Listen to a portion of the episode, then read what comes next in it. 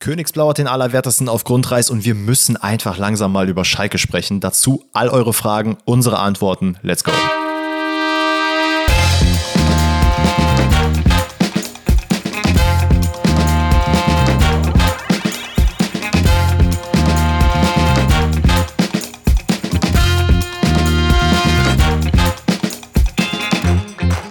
Grüezi alle miteinander, herzlich willkommen zu einer neuen Episode Pfosten rettet. Heute an einem ja, sehr ruhigen Donnerstag, ähm, an dem wir, glaube ich, mal kurz DFB-Pokal abfrühstücken können. Bayern hat gewonnen, Leipzig hat gewonnen, Leipzig hat geschwitzt, Bayern nicht. Ähm, damit haben wir das auch abgehakt. Aber ansonsten, ja, ist es eigentlich gar nicht ein ruhiger Donnerstag. Ich glaube, gerade in Gelsenkirchen brennt die Hütte und äh, es ist alles andere als vernünftig, normal und man freut sich auf die Bundesliga oder die zweite Bundesliga. Da äh, werden wir heute mal ein bisschen drüber sprechen. Wir haben einiges äh, auf dem Programm. Warum Reis raus? Warum äh, Baumgartel äh, suspendiert? Soll Rufen Schröder zurück? Kommt Labadia? Keine Ahnung was. Wir werden es alles bequatschen. Aber first things first. Wir fragen natürlich erstmal meinen kogenialen Partner Alex, wie es ihm geht. Was geht, was geht? Ich muss sagen, als ich so dein Intro äh, gehört habe, habe ich erstmal richtig die Stirn und so. Ich gedacht, so, hä, ist eigentlich genau das Gegenteil von einem ruhigen Donnerstag, zumindest was unser Thema angeht, weil wir vorhin natürlich drüber geredet haben, was wir heute machen wollen. Aber bei mir ist äh, alles in äh, Butter. Bei mir ist es auf jeden Fall ein ruhiger äh, Donnerstag. Meine Freundin ist übers Wochenende, also ab heute, nee, ab gestern äh, ist sie verreist. Das heißt, ich kann das ganze Wochenende einfach entspannt meine ganzen Arbeiten und so weiter nachgehen. Was jetzt nicht heißen soll, dass sie sonst immer dazwischen käme, sondern wenn man einen Partner hat, mit dem man zusammen wohnt, dann ist es ja oft so, dass man dann halt denkt so, boah, eigentlich habe ich viel mehr Lust, jetzt mit ihr was zu gucken oder spazieren zu gehen oder so, als was zu machen so. Und wenn man dann mal ja. diese Freetime hat, dann kann man halt äh, fokussiert seine Sachen machen. Das wollte ich damit nicht sagen. Aber deswegen ist es bei mir alles auf jeden Fall ruhig. Und äh, ja, alles, alles in Butter. Was geht bei dir denn? Ach, nicht viel. Ich habe in, letzten, in den letzten Tagen sehr viel mit Stau zu kämpfen, tatsächlich. Oh, äh, der arme Danny, der privilegierte Audi-Fahrer steht im Stau. Ja, sorry, oh. ey, das ist auf wie, ey, guck mal, ganz ehrlich, ich beschwere mich oft über die Deutsche Bahn, aber Autofahrer sind teilweise genauso schlimm. Ja, absolut. Ich weiß nicht, wie es dir geht. Ich meine, du hast auch einen Führerschein, du fährst ja auch Auto und es gibt, glaube ich, eine Debatte, die die Menschheit spaltet. Und zwar, wenn man im Stau steht, gibt es Menschen, die Abstände lassen, weil man Sprit sparen will. Und dann gibt es die Menschen wie mich, die Amok laufen könnten in diesen Momenten, weil man sich denkt, Alter, fahr doch einfach weiter nach vorne, damit es nicht noch mehr Stau gibt. Auf welcher oh. Seite stehst du? Was, also ich, erstmal habe ich eine physikalische Frage an dich, Danny. Ich weiß, du hattest Physik-Leistungskurs. Wieso spare ich denn Sprit, wenn ich Abstände halte? Weil ich dann die, mich auslaufen lassen kann oder was? Weil du nicht die ganze Zeit im ersten Gang an, also wieder anfährst und dann hast du ein paar Meter und dann wieder so. nicht so diese ständige Gas geben soll, angeblich Sprit sparen. Ja, aber das sind dann dieselben Leute, die dann mit 300 über die Autobahn heizen, so, weißt du? Also das macht ja dann auch relativ wenig Sinn. Keine Ahnung. Also ich bin auf jeden Fall nicht Team Abstände lassen, zumal das einfach absolut dumm ist. Also außer natürlich den Abstand von der linken zur rechten Spur, dass der Krankenwagen da durchfahren kann. Das ist natürlich ein Killer, das da müssen wir auf jeden Fall äh, nicht drüber reden. Das muss man machen. Aber ansonsten, ich weiß es nicht. Ich, aber ich, ich weiß auch nicht, wie du so drauf bist beim Autofahren. Würdest du sagen, du bist eher ein defensiver oder ein aggressiver Fahrer? Weil ich persönlich bin ein sehr defensiver Fahrer eigentlich. Ich denke mir so, wenn du gehen willst, dann geh ruhig. Ich, ich grätsch auch nie dazwischen. Warum? Ich habe ja keine Eile. Ja, so teils, teils. Ich sag mal so, ich habe relativ, okay. viel, hab relativ viel von meiner Mutter äh, vererbt bekommen, die, äh, ja, sagen wir mal, ihren eigenen Fahrstil hat. Die, wenn da eine Baustelle einfach ist, die sie gestern nicht gesehen hat, das ist ihr Jucke. Da fährt sie einfach mal drüber, wenn es sein muss. Alter, da habe ich wilde Sachen mit ihr erlebt. Aber ich glaube, ich bin einer, der sehr defensiv fährt. Wenn es aber wirklich hart auf hart kommt, dann kann es auch mal laut werden im Auto. Aber sobald die Fensterscheibe dann runtergehen sollte, dann sage ich nichts. Also so dieses ah, okay. typische kleiner Hund bellt einen großen Hund an Boah, und sobald nee, der das ist er ruhig. gar nicht. Ich reg mich auch nie im Auto auf, wenn jemand irgendwas Dummes macht. Nie. Es ist, es, ich habe mich ein einziges Mal aufgeregt. Ich weiß gar nicht, ich glaube, du warst da auch im Auto sogar dabei. Weißt du das noch, wo wir auf der Autobahn da ausgebremst wurden? Ja, als wir, ja, das war krass. Äh, ja, ja, als er, als er auf der linken Seite da noch ein Kind äh, hinten drin hatte. Genau, also, also basically waren wir auf der linken Spur, das erzählen wir noch kurz und dann gehen wir auch zum nächsten Brennpunkt, im wahrsten Sinne des Wortes, nämlich Schalke 04. Ähm, wir sind quasi auf der linken Spur gefahren, rechts waren halt LKWs, man konnte nicht rüber und ich habe mich halt an die Geschwindigkeitsbegrenzung gehalten. Ich glaube, es war 100 oder 120 oder so, was weiß ich. Auf jeden Fall bin ich das halt eben gefahren. Und hinter uns, ne, ich glaube, es war wieder natürlich auch ein BMW, wie immer, äh, Lichthupe die ganze Zeit, äh, bla bla bla, lass mich zur Seite, lass mich zur Seite. Und ich habe mir dann gedacht so, ey Bruder, nee, ich fahre jetzt hier meine 100, bis ich halt eine richtige Möglichkeit finde, um halt nach rechts rüber zu ziehen. Kam da die Möglichkeit, bin ich dann auch nach rechts rüber gezogen, schau nach links und sehe einfach einen sieben, achtjähriges Kind auf dem Beifahrersitz und sein Vater, der einfach mir nur so den Mittelfinger entgegenstreckt, der neben ihm auf dem Fahrersitz ist. Und das war ja schon grenzwertig. Aber das reicht natürlich nicht, sondern dieser BMW-Fahrer schert noch auf die rechte Spur vor uns und macht, ich schwöre, eine Vollbremsung. Ja, also das Auto hinter uns ist ja sogar noch ausgewichen auf die äh, auf den Standstreifen und wir sind auf der Autobahn bis auf, ich glaube, 20, 30 km runtergebremst worden. Dann hat, ist er noch fünf mhm. Minuten, ja, fünf Minuten jetzt nicht, aber bestimmt so 30, 40 Sekunden oder so, in dem Tempo vor uns gefahren, bis er dann äh, Gas gegeben hat und weggefahren ist. Ich habe den tatsächlich auch angezeigt, deshalb hat sich aber letztendlich nichts draus ergeben, weil wir das Kennzeichen, glaube ich, nicht ganz hatten oder so. Ich weiß es nicht mehr genau. Aber das, da habe ich mich richtig drüber aufgeregt, weil das halt einfach nur extrem gefährdend war und ja, war auf jeden Fall für den einen oder anderen im Auto auch ein äh, traumatisches Erlebnis, weil ich glaube, meine Freundin war noch dabei, Dannys Schwester war noch dabei und Martha, glaube ich, auch, ne? Mhm. Ja, ja, hat auf also, jeden Fall nicht sehr viele Leute Bock darauf, was danach passiert ist. Aber ja. ähm, ey, damit wir da den Umschwung machen, erstens, macht solche Sachen nicht, fahrt vorsichtig, fahrt ordentlich Eben. und äh, Regt ne, euch vor allem nicht auf. Im Straßenverkehr. Ja, ja. ja ähm, ey, Sich nicht aufregen, hätte sagen, vielleicht ne? auch geholfen als Tipp beim Interview von, äh, ich wollte gerade Steffen Baumgartel sagen, das ist natürlich nicht richtig, sondern von Timo Baumgartel nach dem Schalker Spiel gegen St. Pauli. Damit herzlich willkommen zum Was geht eigentlich ab bei Schalke 04 Podcast. Wir sind heute hier und wollen das Ganze mal für euch aufrollen, denn es ist ja bei den Königsblauen leider einiges im Argen. So ein bisschen ist der ja, der Lack, der schon ein bisschen länger nicht mehr ganz so die schöne blaue Farbe hat, ist so ein bisschen mhm. ab, weil ich meine, wir kennen, wir haben auch noch Zeiten erlebt, wo der FC Schalke 04 international gegen Real Madrid und so performt hat. Das ist mittlerweile nicht mehr der Fall, sondern man verliert äh, fast gegen Magdeburg und danach gegen St. Pauli. Also, was geht ab bei Schalke 04, Danny? Ey, es ist, es ist, liegt so viel falsch in diesem Verein leider. Und Leute, wir sagen schon mal vorab, wir haben sehr viele Zuschriften bekommen äh, von Leuten oder von euch, die gesagt haben, ey, wir wollen auf jeden Fall hören, was ihr von Schalke haltet, beziehungsweise von der Situation, die ja jetzt nicht nur, wir haben Thomas Reis rausgeschmissen ist, sondern halt ein bisschen, ja, umfangreicher ist. Aber was wir auch bekommen haben, ist, bitte redet nicht über Schalke, äh, das tut mir zu sehr weh. Und Leute, versteht uns bitte nicht falsch. Wie gesagt, ich bin Dortmund-Fan, da könnte das vielleicht so rüberkommen. Das hat absolut nichts mit Schadenfreude zu tun. Ich bin nee, eher, ehrlicherweise erschrocken, was da abgeht und habe auch mit sehr vielen Schalke-Fans in den letzten Tagen äh, geschrieben und geredet, um einfach mal so ein bisschen Blick hinter die Kulissen zu bekommen. Und ich würde mal gerne, bevor wir zum ne, Thomas Reis, Baumgartel und so weiter kommen und warum Rauschmiss, ist Rauschmiss gut oder nicht, einfach mal ein bisschen eine kleine Zeitreise machen. Denn wie gesagt, uh. die Schalke-Thematik, die zieht sich halt jetzt schon ein bisschen länger. Ich meine, wir haben vor ein paar Jahren den ähm, Abstieg von Schalke erlebt. Ähm, es war Gramotzes noch im Amt und oh, da ist sehr viel passiert. Sowohl auf als auch neben dem Platz. Tönnies Geschichte hin und her. Also da gab es sehr viel Unruhen. So, da war Gramotzes, äh, ja, ist dann abgestiegen und man hat sich gedacht, ey, ganz ehrlich, wir nehmen den Mann mit in die zweite Liga und arbeiten auch mit dem dort weiter. Ja, das äh, war so eine semi-gute Idee. Das haben nicht nur Schalke-Fans gesagt, sondern tatsächlich auch wir und alle anderen auch. Ey, Gramozis ist vielleicht nicht der beste Trainer dafür. Das ist schon krachend gescheitert eigentlich, dass ihr abgestiegen seid. Und dann soll das jetzt auch noch damit weitergehen, wissen wir jetzt nicht. So, ja, dann stand man, glaube ich, neun Spiele vor ähm, Saisonende auf einem Nicht-Aufstiegsplatz. Ich glaube, es, man war sogar relativ weit hin, wenn ich mich überlege. Also ich glaube, siebter, achter, neunter, irgendwie sowas. Mhm. Und dann hat man gesagt, ey, ganz ehrlich, Gramotz ist nach 25 Spieltagen, ist jetzt auch mal Schicht im Schacht, das machen wir nicht mehr mit, das wollen wir nicht mehr. Und wir holen uns Biskins dran, ne? Erfahrener Mann, ähm, Schalke-Fanliebling, der hat nochmal Ende der Saison übernommen und tatsächlich eine kranke Aufholjagd gestartet mit Schalke, insbesondere Persona Terodde dann nochmal richtig geballt und 80er aus neun Spielen geholt und damit den Wiederaufstieg geschafft. So, da war erstmal, ey, super geil, ne? Hammer, Schalke erste Liga, let's go.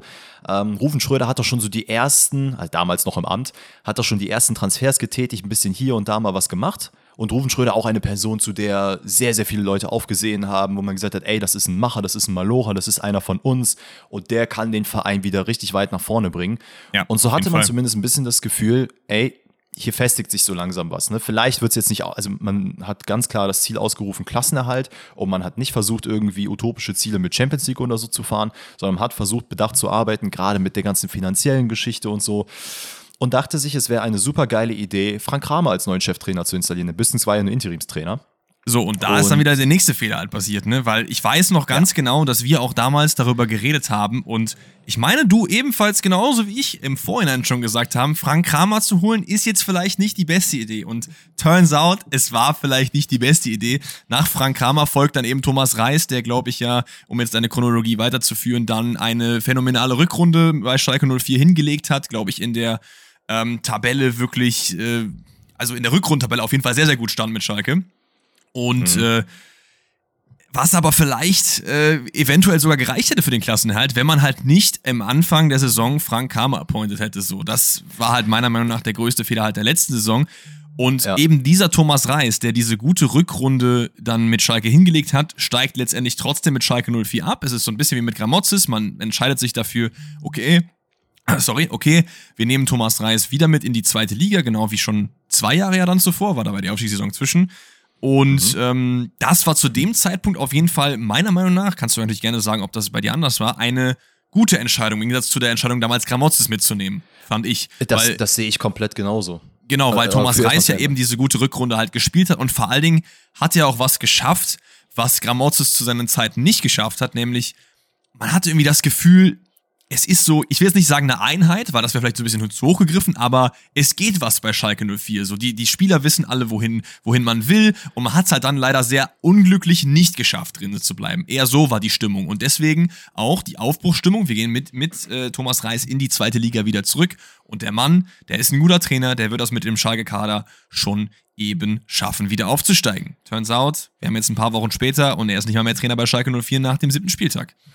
So, das ist richtig. Aber bevor wir, äh, weil du hast mir eine Chronologie ein bisschen unterbrochen. Ähm, oh, das tut mir ähm, leid. Nichtsdestotrotz, es ist alles gut. Du hast die Trainergeschichte zumindest zu Ende geführt. Ähm, zu, kurz zu der Frage, ob das, ob meiner Meinung nach das richtig gewesen ist. Absolut. Dass man an Thomas Reis festgehalten hat, war die richtige äh, Entscheidung. Man hat ihn installiert, ähm, nachdem, wie gesagt, Frank Kramer weg ist. Dann gab es ja diese Geschichte mit Knebel, dass er gesagt hat, so ja, wir haben uns doch im Urlaub gesehen, wo es eigentlich hieß, ey, da gab es keine Gespräche von Thomas Reis selber, als er noch bei Bielefeld damals. Bielefeld oder Bochum? Bochum. vorher trainiert ist. Bochum. Kam äh, bei Bielefeld wohl. Wo, wo es dann so hieß, ja, hör mal, ähm, hast du nicht Gespräche mit Schalke geführt? Und er gesagt, nee, nee, stimmt überhaupt nicht. Ja, siehe da, ist es doch passiert. Ähm, wie dem auch sei, ne, dass, dann, dass man mit ihm dann in die äh, zweite Liga gegangen ist, war in meinen Augen komplett der richtige Schritt. Ähm, eine andere Geschichte, die halt so ein bisschen nebenbei noch lief, die, ja, sagen wir mal auch so für mein persönliches Empfinden den Schalke in Anführungszeichen Untergang eingeleitet hat, war diese ganze ja, Story um Ruven Schröder, ähm, der ja auch, nachdem Frank Kramer gegangen ist, glaube ich, eine Woche später auch zurückgetreten ist, sehr überraschenderweise. Und ihr werdet euch wahrscheinlich daran erinnern, da gab es diese Grabesrede von Knebel, wo halt gesagt wurde, hier, du guckst zurufen, wir wissen ganz genau, du bist ein Teil von Schalke und ich meine, das müssen wir jetzt nicht nochmal aufmachen, da haben wir sogar auch eine Folge zugemacht. Das war wirklich, ähm, also Fremdscham nicht nur als Schalke-Fan. Ich weiß halt auch nicht, wer, wer ihm gesagt hat, wie er diese Pressekonferenz führen kann. Da kommen wir auch gleich noch drauf. Aber also schick jemand anders vor, bitte. Absolut. Ich meine, das war, das war nicht das erste Beispiel, dass man sich das gedacht hat. Ich meine, ne, wir werden gleich dazu kommen, wie Alex sagte. Aber um das zu Ende zu führen, da gab es schon so die ersten ja, Cracks wieder, wo man sich dachte, ey, wieso tritt ja ins Rufen Schröder zurück? Denn es kam jetzt im Nachgang raus, es war ja gar nicht krankheitsbedingt. Und sagen wir es mal so, die Stimme hier, Stimme da hatte auch gesagt, es gab schon mit dem Vorstand sehr große Probleme. Ähm, es ist ja unter Schalker-Fans, also hier an der Stelle Shoutout an Broski und der Keller und hast du nicht gesehen, auch an alle Kollegen, mit denen ich darüber jetzt gesprochen habe. Da kam der O-Ton raus, ey, der Vorstand hat nicht viel Ahnung vom Fußball. So. Und es hieß dann wohl auch, dass Rufen Schröder gesagt hat, ey, ich würde gerne mit den und den Mitteln arbeiten. Wir wollen ja den, äh, den, wie heißt den Klassenerhalt schaffen. Das kann ich nur mit den und den Mitteln.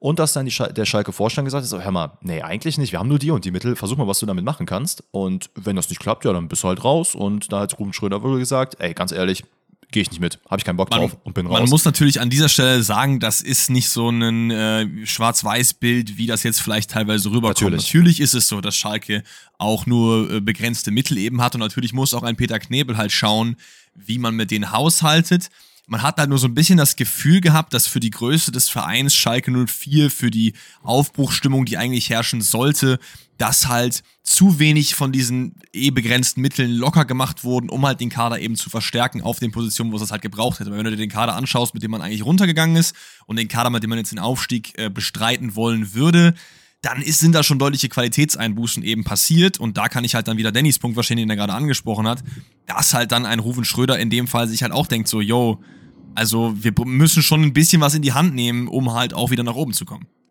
Ja, absolut. Und das ist so, also ihr werdet es vielleicht auch schon selber erlebt haben. Ähm, vielleicht für die Leute, die äh, für euch oder die von euch schon arbeiten irgendwo, wenn ihr in einem Team arbeitet und dann vielleicht in der Chefetage drüber sagt, ey, das funktioniert nicht, wir müssen eigentlich mehr Geld in die Hand nehmen, damit das funktioniert, wird ganz oft gesagt, ja, wir müssen einsparen, das geht nicht so leicht, ne, das können wir nicht machen.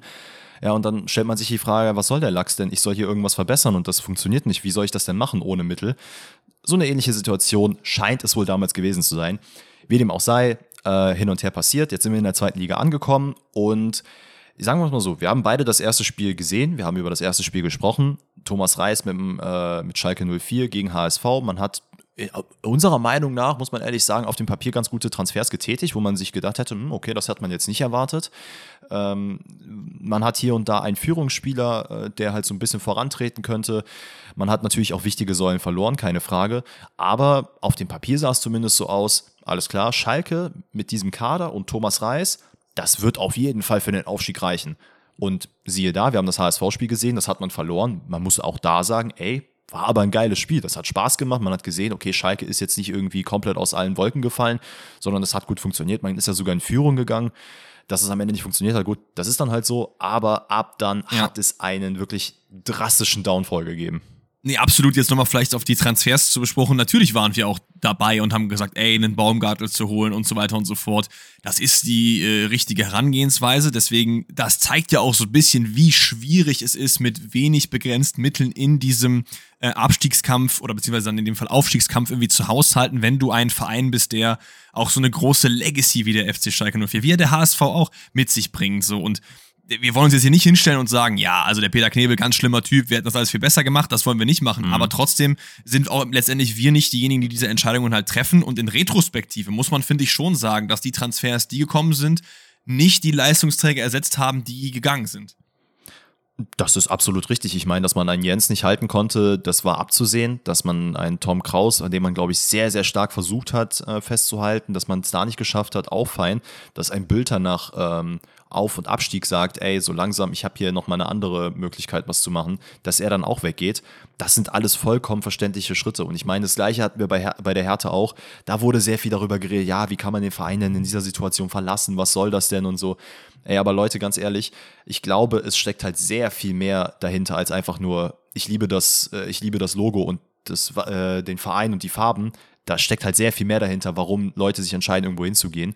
Ja, ähm, vor allen Dingen, ihr müsst ja auch mal überlegen, das ist auch immer noch die Arbeit. Das sagen wir halt oft genug. So, wie wäre das denn bei euch? Ihr arbeitet bei irgendeinem coolen Unternehmen, wo ihr es halt nice findet und auf einmal läuft es halt nicht mehr so gut. Und mhm. basically, wenn es beim Unternehmen nicht mehr so läuft, schlägt es ja auch auf eure Arbeit wieder. Ihr müsst irgendwie mehr machen für, für das gleiche Geld oder äh, das gleiche für weniger Geld. Und da, wer sagt denn dann, yo, also ich mag das Unternehmen voll gerne, lass mal lieber hier bleiben, wo wir uns auch in der Zukunft nicht, nicht gewiss sind, vielleicht verliere ich auch irgendwann meinen Job, oder ich nehme halt ein Angebot an, was ich halt von einer besseren Firma halt habe, so und klar, das heißt ja nicht nur, weil man geht, dass man den Verein dann nicht mehr mag. Ich verstehe aus der Fansicht natürlich immer dieses, der lässt uns im Stich, aber das ist mir oft einfach ein bisschen zu kurz gedacht, denn es sind immer noch Jobs, so und auch nicht jeder Spieler ist auch gleich. Man muss den Leuten auch ihre eigenen Möglichkeiten äh, lassen, finde ich.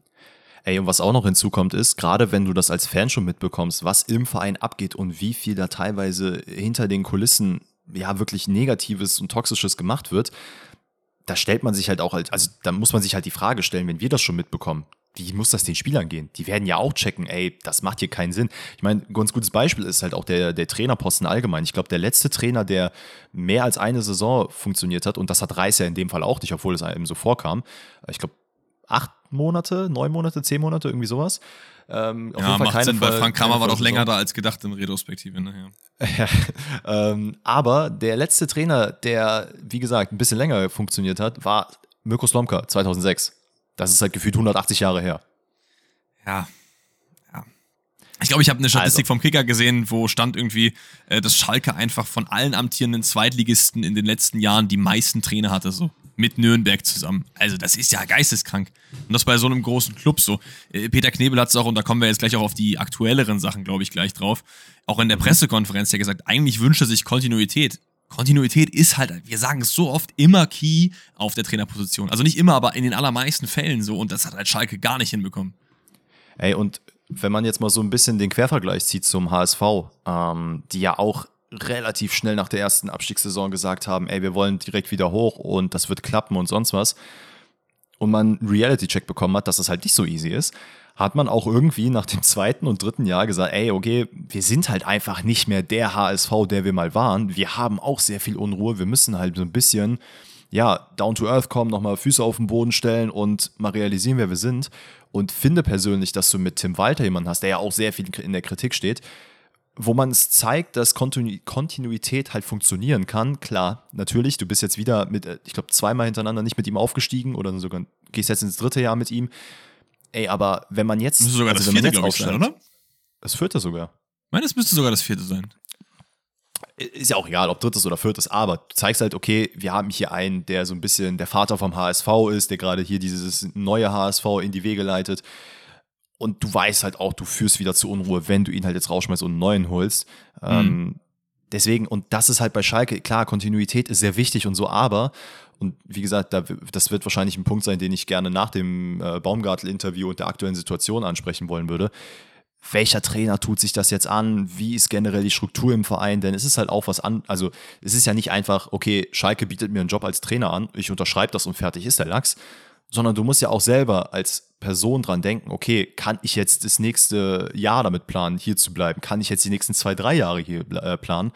Weil, ich meine, das sind ja auch Menschen. Es ist genauso wie, wie ihr, genau wie wir. Wir müssen halt gucken, wo wir bleiben. Und du kannst nicht einfach so mir nichts, dir nicht sagen, ja gut, vor zwei Monaten manchmal Schalke-Trainer, mach da mal den Dulli, kick da mal ein bisschen rum, krieg ein paar auf den Deckel, weil der Vorstand irgendwie komisch ist. Ja, und dann hau ich wieder ab, dann ist das halt so. Ja, das stimmt, das stimmt. Ich würde sagen, äh, im Zuge der Zeit werden wir jetzt auch uns langsam mal auf die aktuellen Ereignisse zubewegen. Ich würde gern mit dem äh, Baumgartel-Interview anfangen, was ja zeitlich gesehen noch vor der Entlassung eben passiert, wahrscheinlich auch so ein bisschen in die Entlassung mit rein spielt. Für diejenigen, die es nicht mitbekommen haben, ähm, Reis lässt halt bei Schalke eine besondere Spielphilosophie spielen. Das ist im Prinzip dieses extrem offensive 1 gegen 1 verteidigen und das am liebsten über das ganze Spiel, über den ganzen Platz, jetzt mal so platt formuliert. Und nach dem Pauli-Spiel, wo man 1 zu 3 gegen den FC St. Pauli verloren hat, ist Timo Baumgartel am Mikrofon bei, ich glaube bei Sky, ich bin mir gar nicht mehr ganz sicher, und sagt folgendes, ich habe das ganze Zitat mitgebracht, ich werde es einmal kurz für euch vorlesen. Das ist die Spielphilosophie unseres Trainers. Er gibt das vor. Deshalb machen wir das auch als Mannschaft. Aber klar ist, wenn man die ersten 20 bis 30 Minuten sieht, dass es brutal schwer ist, wenn der Gegner das gut macht. Dann ist es 1, zu- 1 gegen 1 hinten, das ist natürlich risikoreich. Dann können wir uns auch nicht beklagen, wenn es nach 30 Minuten 0 zu 3 steht. Das mag jetzt auf dem äh, Papier vielleicht gar nicht so schlimm klingen. Er hat jetzt nicht gesagt, reiß raus. Klar. Aber ich finde schon, und da können wir jetzt gleich mal auf unsere Meinung, unsere beider Meinung kommen, dass das eine Aussage ist, die man nicht unbedingt tätigen kann, ehrlich gesagt, weil es schon so die Autorität des eigenen Trainers untergräbt. Es ist schon zu Recht so, dass die Spieler auf dem Platz stehen, um die Philosophie des Trainers umzusetzen, aber eben selber nicht für diese Philosophie verantwortlich sind und in dieser kausalen Kette auch das zweite Glied hinter dem Trainer sind und sich nicht da vorne hinstellen können.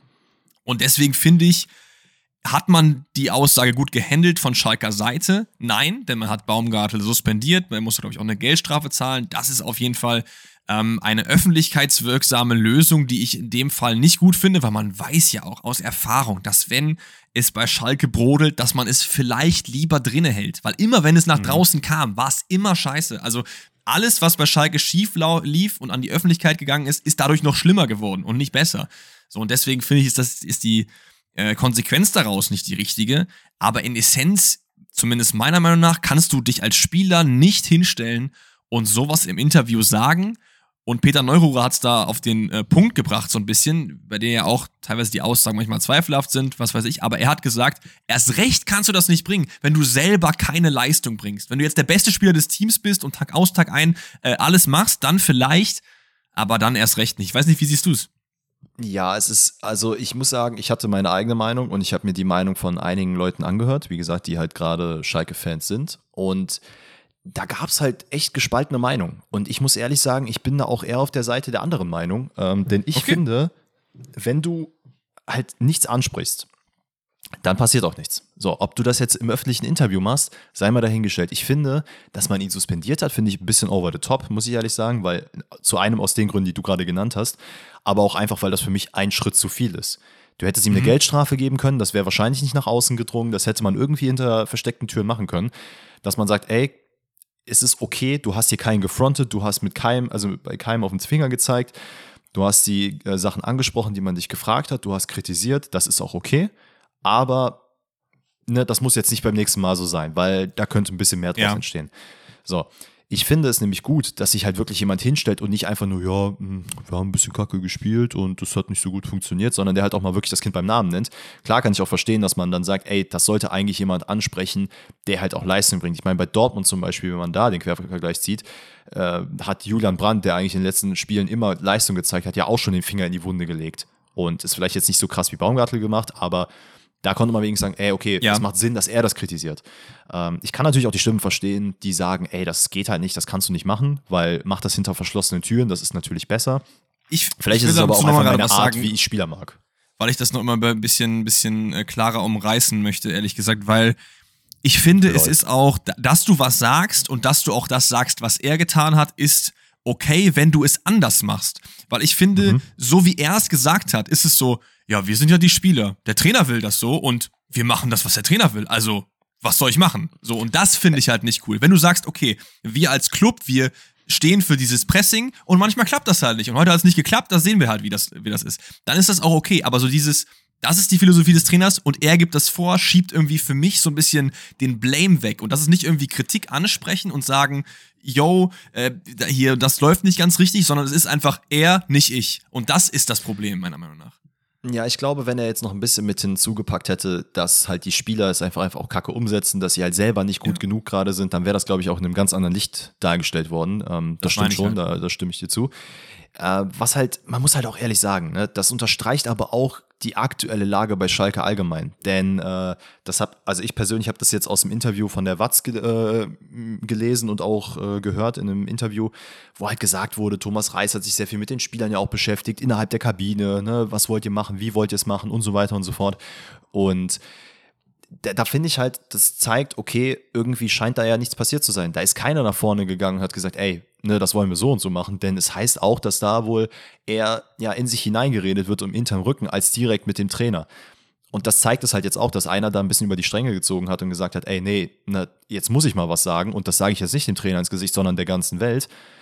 Ne, das, wie gesagt, unterstreicht so ein bisschen die aktuelle Lage Mhm. bei, bei Schalke generell. Dass dieser Spielstil nicht funktioniert. Äh, Welche Mannschaft spielt eins gegen eins Full Pressing 90 Minuten lang? Das kannst du nicht aufrechterhalten und ist meiner Meinung nach, und ich bin jetzt auch kein Taktikfuchs, aber sehr leicht auszuspielen. Ich meine, man hat es jetzt gegen alle Gegner, die gegen Schalke gespielt haben, haben es gezeigt, dass man es aushebeln kann. Der eine besser, der andere weniger gut. Aber ich- es ist halt, du musst die Spieler ja nur totlaufen. Und danach hast du ja, also gerade wenn du ein schnelles Spiel spielst, äh, was ja Pauli auch macht, ey, wofür, wofür sollst du dich dann am Anfang abbackern? ich, ich kann mir halt sehr gut vorstellen, dass es halt so ein bisschen daraus erwächst, dass man halt irgendwie zeigen will, ey, wir sind Schalke 04, wir haben ja die Ambition aufzusteigen und das ist halt die zweite, nicht die erste Liga so, dass man dadurch irgendwie halt, ja, nicht Sicherheit, aber so einfach zeigen will, dass man halt der größere Club mäßig ist und da, da halt mehr nicht so diese Underdog-Rolle einnehmen will, sondern eher so diese, gibt's, gibt's, gibt's, gibt's Overdog? Keine Ahnung, also diese Favoritenrolle Ja, ja. mäßig halt so, ne? Ja, aber aber ist- das aber klappt halt genau einfach das- eben nicht immer. Und vor allen Dingen klappt das meiner Meinung nach nicht mit dem Spielermaterial, was ja ähm, eigentlich eher für das Gegenteil davon steht, so. Ja, das kommt noch hinzu, aber ich finde einfach, es macht keinen Sinn, sich jetzt irgendwie hier als den großen Macker von der zweiten Liga auf, äh, aufzuspielen und das irgendwie das Gefühl zu vermitteln, Ja. ey, wir können das machen, wir wollen das machen. Weil zu einem, wie gesagt, du musst halt sehen, mit was für einem Spielmaterial du arbeitest. Viele Spieler äh, bringen einfach nicht das auf den Platz, was man sich erwünscht hat. Baumgartel unter anderem, Kuzuki, wo man auch dachte, ey, letzte Saison oder in, war das, war das ein letztes, ich glaube in den Relegationsspielen oder sonst was, wo man gedacht hatte, boah, Alter, richtig geil, der geht, geht richtig ab, der Spieler. Der waren gar keine Relegationsspiele, die sind ja direkt abgestiegen, oder? Äh, ja. Ja. Äh, wie dem auch sei, Kuzuki auch teilweise mit wirklich geilen Momenten gehabt. Dann hat er gar nicht mehr gespielt und man hat sich auch so ein bisschen die Frage gestellt, ey, ne, warum nicht? Dann spielt er, ich glaube, es war gegen Wiesbaden das Spiel. Also, wo man dann auch wieder gesagt hat, so Junge, da hat es vielleicht ein paar Gründe gegeben, warum du nicht gespielt hast. Nichts gegen ihn persönlich. Und äh, Latze auch so eine Person. Der ist für mich eher so der, ey, ich bin Führungsspieler, ich gehe nach vorne, ich zeige so ein bisschen was, ähm, versuche die Leute hier mitzureißen. Und wenn dieser Spieler dir schon zeigen, nach zwei, drei Sprints, ey, ich habe keinen Bock mehr noch nach hinten zu laufen und schmeißt die Arme über den Kopf, dann kann ich auch verstehen, dass du gerade in einem Umfeld, was sowieso schon ein bisschen kriselig ist und toxisch ist, dann halt Mhm. erst recht keinen Bock mehr hast. Und du, Absolut. Wie, wie du meinst, ne? du kannst halt einfach nicht dieses Pressing komplett aufrechterhalten, wenn du verletzungsanfällig bist, was Schalke halt ja die letzten Jahre immer ist, und du versuchst das halt zu machen und du erkennst es halt nach zwei, drei Spielen, es funktioniert nicht, dann musst du auch als Trainer schalten und das spricht dann halt wieder gegen Thomas Reis. Weil ich mir dann denke, ja, ey, egal ob du jetzt mit den Spielern reden willst, ob du das spielen willst, wenn du siehst, das funktioniert nicht, dann musst du was ändern. Da können, dann, dann darfst du nicht erwarten, dass die Kapitäne und sonst wer dann zu dir kommen. Ja, das stimmt. Jetzt haben wir sehr viel äh, die Situation umrissen und gesagt, was Sache ist. Ähm, ich möchte jetzt aber so ein bisschen drauf kommen, war das jetzt gut? War das der richtige Schritt? Was war jetzt falsch an der Entscheidung? Weil ich kann ja erstmal meine Meinung von im Vorhinein sagen. Ich finde tatsächlich, dass man ihn schon durchaus entlassen kann, weil so wie es gerade ist, klappt es ja nicht. Und du wirst mhm. ja diesen Disput zwischen, der, der ja also kein Spieler, der seinen Trainer über alles liebt, stellt sich ins Interview und sagt, das, was der sagt, funktioniert nicht. So. Also da muss ja irgendwas sein, was auch zwischen Trainer und Mannschaft steht. Ich tue mich immer sehr, sehr schwer mit dem, er hat die Kabine verloren, weil das glaube ich halt einfach auch nicht. Aber es läuft ja nicht rund. So, dann setzt sich Peter Knebel in die äh, Pressekonferenz. Der Vorstand Sport von Schalke 04 gibt da meiner Meinung nach auch, also könnt ihr euch gerne auf YouTube anschauen, eine sehr unglückliche Figur ab, um es jetzt mal noch nett zu sagen, weil dermaßen irgendwie äh, ja, teilweise wirklich bockig auf Fragen zu antworten. So, sage ich jetzt nichts zu. Nee, sage ich jetzt nichts zu. Ähm, Finde ich, find ich echt schwierig und vor allen Dingen der Zeitpunkt so.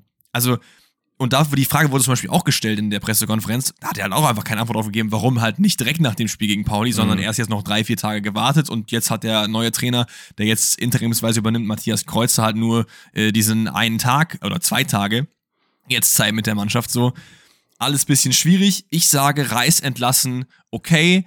Zeitpunkt schwierig, Problem aber natürlich auch Nachfolge. Was ist deine Meinung? Ähm, ja, also ich muss ehrlich sagen, aus eigentlich den letzten Gründen, die du genannt hast, hätte ich ihn nicht entlassen. Ähm, hm? Ich wäre halt ein Freund davon gewesen, weil ich nämlich glaube, dass Thomas Reis jemand ist, an dem sich Schalke halt auch so ein bisschen hochziehen kann, wie Büskens, wie was weiß ich wer alles. Ähm, das sind halt so diese Persönlichkeiten, wo man gedacht hätte, ey, das ist so der Steffen, Steffen Baumgart von Schalke. Weißt du, was ich meine? Also das ja. Gefühl hat er mir zumindest vermittelt. Dass es spielerisch nicht funktioniert, klar, rein auf dem Papier und das versuchst du ja eigentlich als klarer Aufstiegskandidat, äh, da willst du nicht unten da auf dem 14. Platz oder wo auch immer gerade Schalke ist, da rumzudümpeln. Da versuchst du mehr zu machen. Oder 16. Wie komme ich auf 14. Ist auch egal. Ähm, da finde ich, musst du natürlich auch Schlussstrich ziehen. Andererseits denke ich mir auch wiederum so, ey, ganz ehrlich, wir drehen uns im Kreis. Die gleiche mhm. Geschichte mit Gramozis gemacht. Äh, ja. Du holst jetzt irgendwen da eventuell interimsmäßig äh, oder vielleicht ein Feuerwehrmann, der da noch irgendwie die Liga retten soll. Da musst du nächstes Jahr wieder gucken. Und es sind einfach so viele Fragezeichen wo ich mir denke, okay, es ist fair, dass ihr darüber nachgedacht habt ein paar Tage. Das ist eine schwere Entscheidung, weil, mhm. ja, wen holen wir jetzt nach? Wer tut sich das an? Das ist ja, glaube ich, so der größte Faktor. Es ist nicht so, wen, wen können wir jetzt, jetzt holen? Wir haben jetzt hier 50 Trainer, dann packen wir uns mal einfach irgendeinen, Qual der Wahl. Sondern du hast halt die Qual der Wahl in dem Sinne, dass halt einfach kein Trainer eigentlich sich das antun, bis gerade bei Schalke stattfindet. Denn das was halt so ein bisschen, zu. ja, was halt ja, so ein bisschen dagegen spricht, ihn trotzdem halt im Amt zu lassen, ist halt, jetzt ist man halt meiner Meinung nach noch an einem Zeitpunkt relativ früh in der Saison, wo. Natürlich. Man auf jeden Fall immer noch aufsteigen kann, wenn du eine gute Wende halt eben schaffst. So. Es sind sieben Punkte Unterschied, glaube ich, auf die Aufstiegsplätze. Das ist ja nichts. Ja, okay, das habe ich jetzt nicht, äh, nicht parat gehabt. Aber trotzdem, sieben Punkte ist ja nichts eigentlich. Also, das kann man ja locker easy noch schaffen. Und das Problem ist aber halt, wenn du ihn jetzt noch drei, vier Spiele im Amt lässt, dann kommt irgendwann der Zeitpunkt, wo es halt zu spät ist, diesen Schwung nochmal zu nehmen und zu sagen, wir können diese Saison noch was schaffen. Weil wenn du an dieses, in dieses Territorium kommst, wo wir haben eh nichts mit dem Aufstieg zu tun, wird es halt auch für einen neuen Trainer extrem schwierig, überhaupt irgendwas zu machen, weil dann weiß man, weiß man in der Mannschaft, wir können eh nur noch Vierter bis Siebter oder so werden. Weißt du, wie ich meine? Aber ja, ja, wir kommen mal auf die Nachfolge, weil du hast es gerade gesagt, es gibt einfach auch wenig Leute, die sich das antun, bevor, man hat kein Geld. Ganz kurz, ja. bevor, wir, bevor wir da drauf gehen, noch ein, eine kurze Sache. Das geht dann so ein bisschen in das Thema hinein, da kannst du dann weiter direkt machen. Ähm, mhm. was ich halt auch unglaublich schwierig finde, ist halt einfach, ich hätte halt persönlich, und ich bin eigentlich kein Fan davon, dass man sagt, ja, der Vorstand muss rausgehen, weil im Endeffekt müssen die Spieler das auf den Platz bringen. Das habe ich auch viele von Fans gehört, die gesagt haben, ey, scheißegal wie der Trainer ist, wenn die Spieler halt einfach Kacke spielen, dann bringt das auch nichts ne, da muss man auch sagen, ähnliche Situation bei Dortmund. Vielleicht nicht so verschärft, aber da denkst du dir auch manchmal so, Alter, was soll, der, was soll Terzic hier noch machen? Die Spieler also wollen das einfach sagen, umsetzen. Schalke ist das Dortmund des kleinen Mannes. Möchtest du da deinen Namen hinterschreiben? Das, das, will ich nicht machen, weil ich habe Angst vor dem Shitstorm und dass ich dann geboxt werde, wenn ich irgendwo mal Richtung Gelsenkirchen fahre. Da ähm, kommt Broski vorbei und haut dir auf die Nase. nee, nee aber ähm, mal, was ich halt finde, ist, ist ja. diese Vorstandsgeschichte, so wie sie jetzt gerade ist, und das ist, wie gesagt, dann können wir jetzt auch einleiten zu deinem Thema. Ähm, du hast einen Vorstand, der aus zwei Leuten besteht. Da ist Knebel drin. Der halt jetzt die Sache mit Gramozis mitgemacht hat, der scheinbar eventuell einer der Gründe sein könnte, weswegen äh, ja so der, der Vater des Aufstiegs mit Rufen Schröder halt abgegangen ist, äh, der Thomas Reis installiert hat, der da wirklich sehr, sehr unglücklich gewirkt hat, als er vorgestellt wurde, sehr unglücklich, als er jetzt abgegangen wurde. Und da stellt sich mir so ein bisschen die Frage, warum hat man nicht auch bei ihm die Reißleine gezogen? Lol. Ähm, das ist allerdings, und da gibt es halt einen wirklichen Fakt für, ist dadurch, dass es halt nur zwei Leute gibt, äh, kann er nicht entlassen werden. Stand jetzt. Er hat seinen Vertrag läuft, glaube ich, bis 24. Das heißt, da ist gerade das Fragezeichen, das Vermeintliche, wird er verlängern, wird er nicht verlängern oder wird er verlängert? Du hast einen Aufsichtsrat, der eigentlich gar nicht mitfungieren soll in diesem ganzen Operativen, der das jetzt aber machen muss, weil halt einfach keine Struktur in diesem Verein gerade stattfindet. Es gibt keinen also, Vorstandsvorsitzenden und das, das sind alles so Sachen, wo halt eben für mich dann die Frage kommt, gerade wenn wir jetzt Richtung Nachfolger gehen, hu, also du sagst, man kann ihn nicht entlassen, würdest du dann sagen, das ist ein Knäbelvertrag? Und damit können wir das jetzt auch gerne. Äh, äh, zumachen und auf die Nachfolger kommen. Denn es gibt ja ein paar Namen, die kursieren. Ja, die üblichen Verdächtigen, würde ich sagen. Ne? Also ich habe, wir fangen mal mit dem an, den ich am liebsten da sehen würde, einfach nur, weil ich ihn einfach am liebsten sehe. So fertig, egal wo. Es ist der schöne Bruno Labbadia, der nee, natürlich Mann. auch wieder im Gespräch ist, ist jedes Mal, wenn so ein großer Verein irgendwo im Raum Bundesliga-Abstiegskampf, Zweitliga-Aufstiegskampf in Not gerät, dann ist Bruno Labbadia da, um seinen Namen in den Hut zu werfen. Aber hat er nicht mal selber gemacht. Das wird einfach von anderen gemacht. Ich, ganz ehrlich, ich sag nee. Weil nee. du brauchst eigentlich was Neues. Weil du, wie gesagt, gesagt hast, wir, wir drehen uns eigentlich in einem Hamsterrad. Du hast immer, es kommt jemand, der passt eigentlich ganz gut äh, dann klappt es aber doch wieder nicht, wegen irgendwie Zwist oben. Dann kommt wieder der nächste, der passt aber wieder nicht, weil man in den falschen Trainer äh, von, im Vorhinein rausgesucht hat. Dann kommt wieder einer, der passt eigentlich wieder gut, aber irgendwie passt wieder mit der Führung nicht. Und jetzt sind wir gerade wieder da, da kommt wahrscheinlich wieder jemand, der nicht passt. So. Deswegen würde ich Labadia rausnehmen. Kannst auch gerne gleich deine Meinung dazu sagen. Felix Magath ist mir noch eingefallen. Würde ich auch auf jeden Fall nicht machen, Gott weil das Himmel, ist fußballerisch einfach Steinzeit, meiner Meinung nach. Ähm, er hat sich ins Spiel gebracht als Nationaltrainer dann könnte man ja meinen, reicht's für Schalke. Auch da sage ich nein. Sandro Schwarz ist, glaube ich, jemand, der schon sehr eng mit Schalke in Verbindung ist, aufgrund, weil der Sportdirektor Hechelmann ihn noch aus Mainzer Zeiten irgendwie kennt. Auch da hat er durch Namen nicht kommentiert während der Pressekonferenz.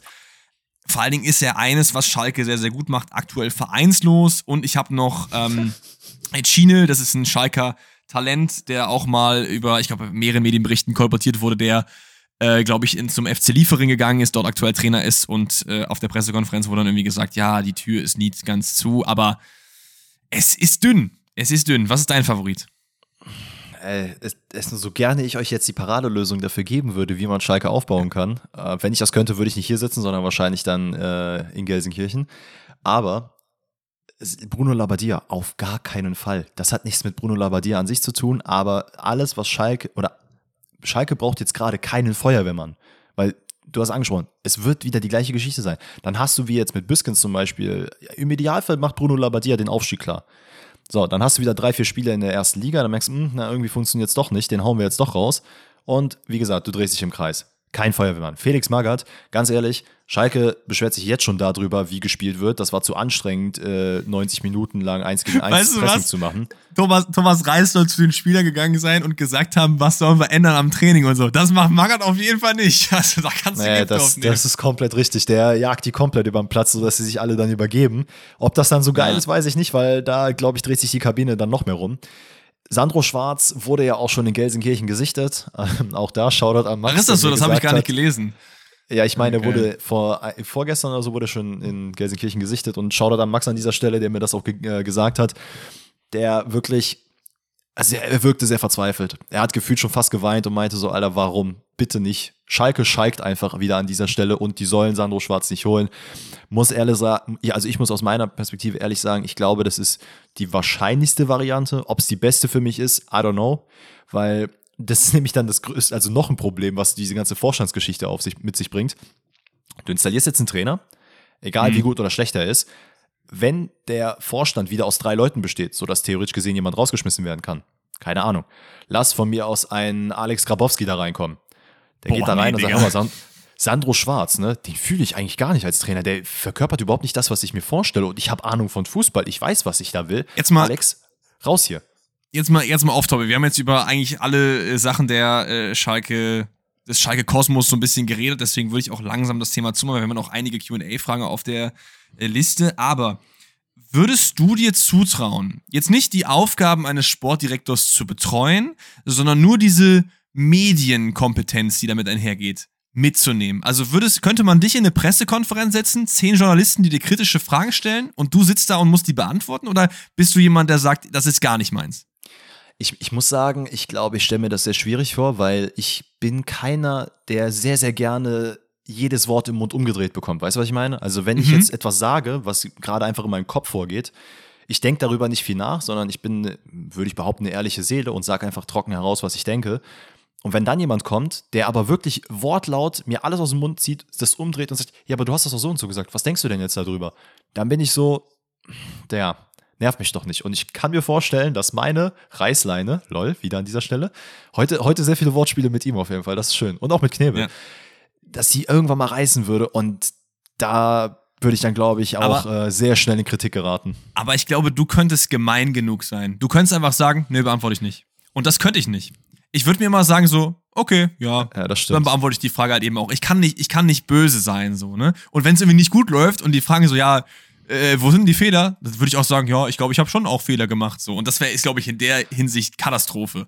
Ja, ich glaube, du würdest sehr, sehr viele Fehler einfach auf dich nehmen, um halt Leute zu schützen, was natürlich sehr lobenswert ist, aber ich glaube, Ja. das stärkt nicht unbedingt das Bild des Vereins dann nach außen. Ey, wir Absolut. müssen halt einfach mal jetzt festhalten, wir beide wären nicht die perfekten Leute für einen Sportvorstand oder in irgendeiner. Art und Weise. äh, Deswegen sitzen wir auch hier in der Küche und nehmen im Mikro irgendwelche Sachen auf und labern uns ein äh, Kotelett So ans ein Ohr Ding. und nicht irgendwie in der Pressekonferenz beim FC Schalke 04. Und damit würde ich sagen, schließen wir das Schalke-Thema ab. Wir haben jetzt gut und gerne, oh, wir haben schon 40 Minuten fast gefühlt, das ist ja geisteskrank.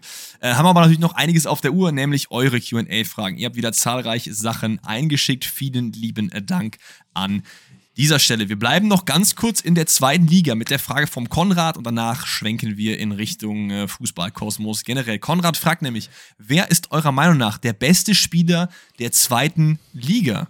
Und Danny, wer ist es? Ja, äh, vorab, es ist halt sehr, sehr schwierig, immer solche Fragen zu beantworten, was nicht heißt, dass wir das nicht können oder so. Es ist einfach schlichtweg unmöglich, Spieler so zu vergleichen. Wenn, wenn wir Vergleiche bekommen, auch, ey, wen findet ihr besser? Keine Ahnung. Äh, Sergio Ramos oder Mbappé, ne? Also in ihrer Prime. Das lässt sich halt nicht vergleichen. So, das sind zwei komplett verschiedene Spielertypen. Du kannst einen Mbappé ins Tor stellen und der wird komplett flop sein wahrscheinlich. Genauso wie Manuel Neuer im Sturm. Na, wobei, das könnte sogar, glaube ich, noch irgendwie funktionieren. Aber, Das ist naja, eigentlich eine egal. geile Frage. Was, was glaubst du, klappt eher? Neuer im Sturm oder Mbappé im Tor? Neuer im Sturm zu 100 Prozent. Ja, safe, weil er einfach groß ist und Kopfball kann, ne? Ja, der kann ja auch was am Fuß. Aber meinst du nicht, der hat dann so reflexartig, nimmt immer die Hände hoch bei der Ecke? Ja, das könnte gut sein. Ähm, aber zu der, Der Frage an sich, ich will, sie ja diesem eigenen trotz, Clip. ich will sie ja trotzdem beantworten. Für mich persönlich, das ist, ähm, es gibt einige Kandidaten. Mein persönlicher, weil ich auch irgendwo eine gewisse Verbindung zu ihm habe, ist Ragnar Ache, der halt gerade sehr, sehr geil bei Kaiserslautern funktioniert. Ähm, ich glaube, sieben Spiele, sechs Tore. Äh, ist so ein bisschen, ja, sagen wir mal, zur Versicherung geworden von, von Kaiserslautern, die ja auch, sagen wir mal, ein bisschen über ihren Erwartungen auch spielen. Mhm. Finde es sehr, sehr geil, wie er performt. Ähm, warte, was, ich hatte noch einen Namen, aber den habe ich jetzt gerade vergessen. Hast du, hast du noch welche? Vielleicht ist das der. Äh, Ich, ist ich finde, Name, es gibt, es gibt zwei Antworten auf die Frage. Es gibt einmal die, wer gerade am formstärksten ist. Da würde ich natürlich auch mit Ragnar Ache gehen. Da kann man auch Tabakovic nehmen, der auch gerade äh, ballt bei, bei Hertha Absolut. auf jeden Fall. Wenn man aber von dem einfach besten Fußballer ausgeht, dann ist das meiner Meinung nach immer noch Marcel Halzenberg, der natürlich zu Hannover zurückgegangen ist aufgrund von familiären Sachen, aber finde ich für jemanden, der bei einem Champions League-Teilnehmer jetzt nicht Stamm gespielt hat, aber schon eine reguläre Rolle gespielt hat und quasi direkt danach in die zweite Liga geht, ist das für mich dann mein Call. Ich finde, man kann auch über Robert Glatzel reden, von dem ich auch Riesenfan bin, aber Danke, das wäre mein, mein, zweiter Name gewesen. mein Call ist tatsächlich aber Marcel Halzenberg, aus dem Grund, den ich gerade genannt habe. Ich äh, komme darauf an, wie man die Frage halt irgendwie auslegt, ne? Ja. We- Weiter geht's mit der Frage von Marc. Und da sind wir im großen Fußballkosmos angekommen. Der fragt nämlich, wie ist eure Meinung zum Ossiman-Skandal? Ich muss sagen, ich äh, distanziere mich an dieser Stelle von dem Wort Skandal.